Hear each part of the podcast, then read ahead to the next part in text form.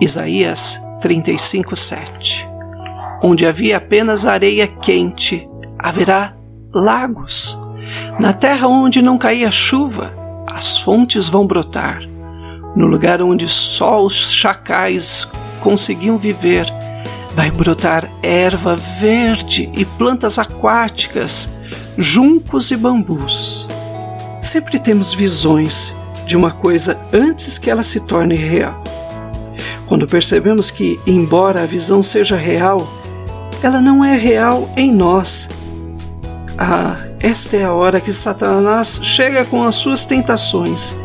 Então é fácil dizer que não adianta prosseguir. Em vez de a visão se tornar real, surge um vale de humilhação. A vida não é como pedras inúteis. A vida é como ferro retirado das profundezas da terra, forjado pelo calor e pelo embate dos martelos, para se tornar forma e utilidade.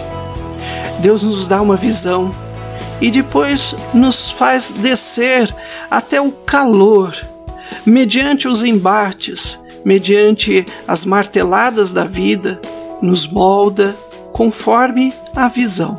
E é no vale que muitos de nós desfalecem e desistem. Todas as visões se tornarão reais se tivermos paciência. Pense em quanto tempo Deus tem. Ele nunca se apressa. Nós é que vivemos sempre uma pressa frenética. Entramos logo em ação, apenas à luz da glória da visão que temos, sem primeiro ter a visão real em nós aí Deus tem que nos levar até a fornalha, até os vales e fazer-nos passar pelo fogo, pela água, para moldar-nos, até que nós possamos chegar ao ponto em que Ele possa confiar em nós as realidades espirituais.